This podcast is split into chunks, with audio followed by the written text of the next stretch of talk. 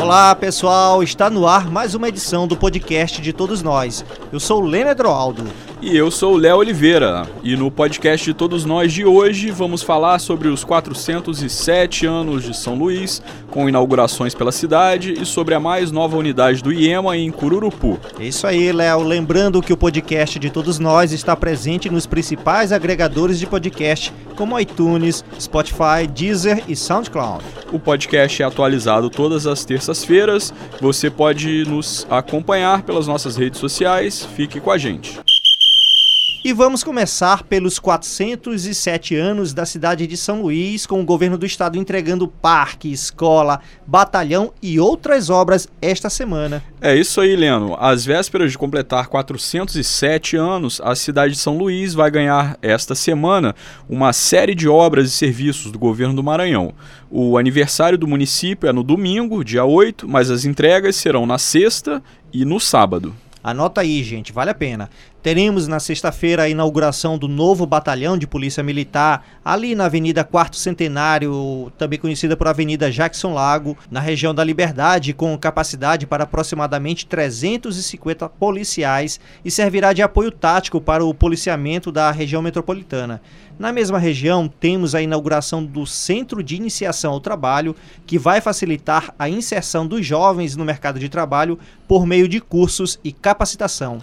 Ainda na sexta-feira será entregue a ampliação da Escola Almirante Tamandaré, na Coab, e será aberto o Museu de Artes Visuais, no centro de São Luís. Dono de um dos mais importantes acervos de artes do Maranhão, o Museu de Artes Visuais, equipamento cultural do governo do estado, que é vinculado à Secretaria de Cultura, reabre as portas nesta sexta-feira, às 18 horas, em São Luís, com sua primeira exposição temporária após a reforma. O museu foi recentemente restaurado restaurado pelo IFAM, em parceria com o governo do Maranhão.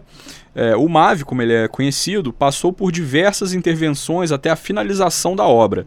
Nesse fim de semana, às vésperas do aniversário da cidade, o museu volta a funcionar completamente revitalizado, com nova iluminação e climatização, restauração da fachada de azulejos, auditório, condições de acessibilidade, inclusive com instalação de um elevador.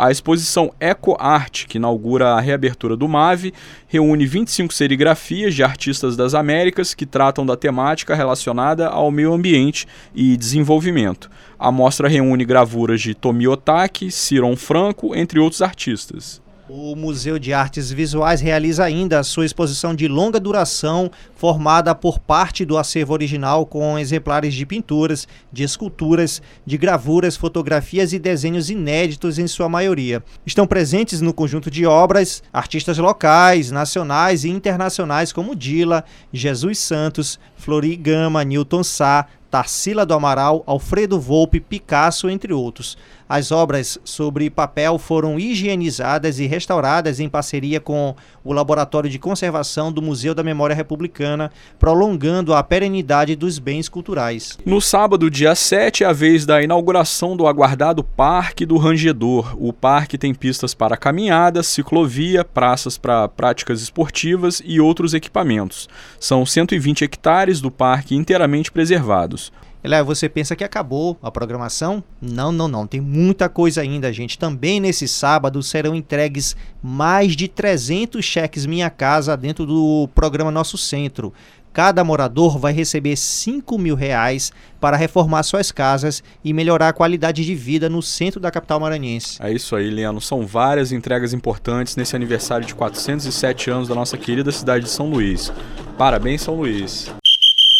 E vamos em frente. O governo do estado inaugura uma unidade plena do IEMA em Cururupu. O ato está marcado para quarta-feira, dia 4 de setembro, no período da manhã. Com uma área construída superior a 3.100 metros quadrados, a unidade é composta por bloco de sala de aula, biblioteca, refeitório, laboratórios, auditório e quadra poliesportiva coberta.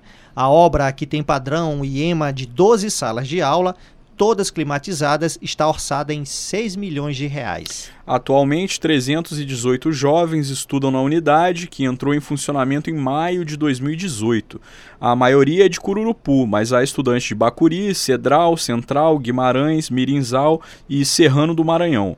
com o seletivo de alunos, que será realizado no final de outubro. A estimativa do IEMA é de que 417 alunos frequentem a unidade a partir de 2020. E os investimentos do governo do Maranhão em educação não param.